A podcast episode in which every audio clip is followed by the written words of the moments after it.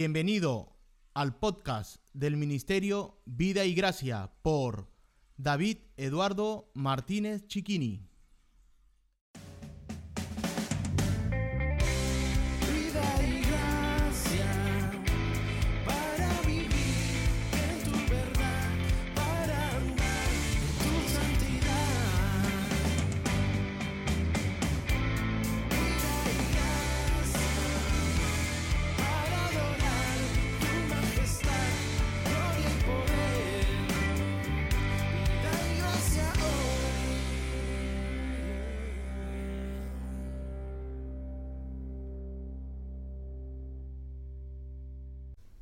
Hola, bienvenidos todos a Devocionales 365 días con J. Ferrail gracias al Ministerio Vida y Gracia. Nuestro texto de hoy es Lucas 1 del 8 al 12.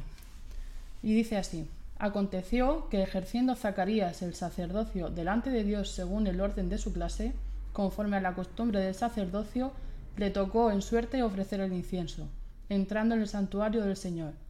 Y toda la multitud del pueblo estaba fuera orando a la hora del incienso. Y se le apareció un ángel del Señor puesto en pie a la derecha del altar del incienso. Y se turbó Zacarías al verle, y le sobrecogió temor. Dios anunció el futuro nacimiento de Juan el Bautista. Se nos dice que a Zacarías se le apareció un ángel del Señor. El ministerio de los ángeles es sin duda una cuestión profunda. En ningún lugar de la Biblia encontramos tan frecuente mención de ellos como en el periodo del ministerio terrenal de nuestro Señor. En ningún momento leemos de tantas apariciones de ángeles como el de la encarnación y entrada al mundo de nuestro Señor. El significado de esta circunstancia es bastante claro. Su propósito era enseñar a la Iglesia que el Mesías no era un ángel, sino el Señor de los ángeles, así como el de los hombres. Los ángeles anunciaron su llegada, los ángeles proclamaron su nacimiento, los ángeles se regocijaron por su aparición, y al hacerlo así, dejaron claro que aquel que venía a morir por los pecadores no era uno de ellos, sino alguien que estaba por encima de ellos, el Rey de Reyes y Señor de Señores. De todas las cosas acerca de los ángeles, hay algo que nunca debemos olvidar. Tienen un profundo interés en la obra de Cristo y la salvación que Cristo ha provisto. Cantaron excesas alabanzas cuando el Hijo de Dios descendió para hacer la paz entre Dios y el hombre por medio de su propia sangre. Se regocijan cuando los pecadores se arrepienten y nacen hijos de nuestro Padre Celestial. Se deleitan en ministrar a aquellos que serán los herederos de la salvación. Esforcémonos por ser como ellos mientras estamos en la tierra, tengamos su mentalidad y compartamos sus alegrías. Señalamos en este pasaje, por último, el efecto que produjo en la mente de Zacarías la aparición de un ángel. Esta experiencia de este hombre justo concuerda exactamente con la de otros santos bajo las mismas circunstancias. Como él, cuando tuvieron visiones de cosas que pertenecían al otro mundo, temblaron y tuvieron temor. ¿Cómo explicamos este temor? Para una pregunta como esta solo hay una respuesta. Surge de nuestro sentimiento interno de debilidad, culpa y corrupción. La visión de un habitante del cielo no recuerda a la fuerza nuestra propia imperfección y nuestra inadecuación natural para estar delante de Dios. Si los ángeles son tan grandes y terribles, ¿cómo será el Señor de los ángeles?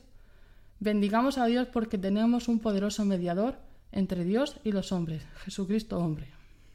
Creyendo en Él, podemos acercarnos a Dios con confianza y mirar hacia adelante al día del juicio sin temor.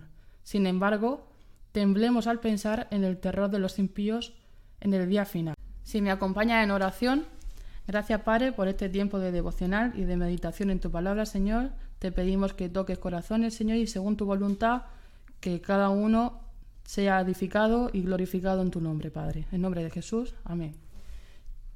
Y ahora un momento y una lectura de meditación, si me acompañan a Salmo 111.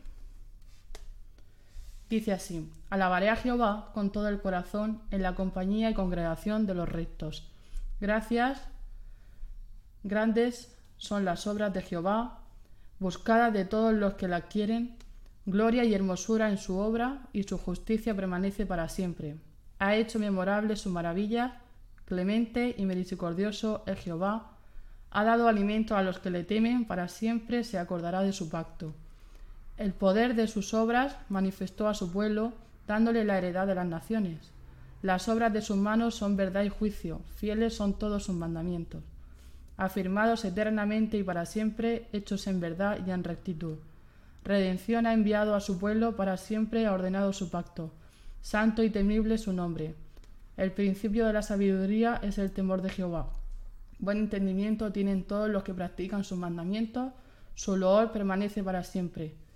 Nos vemos en el siguiente devocional, gracias a Radio Vida y Gracia. Y es solo por gracia, solo por la fe, solo en su palabra, solo en Cristo Rey. Al sea la gloria por su eterno amor, por fe y no por hoy tendrás salvación.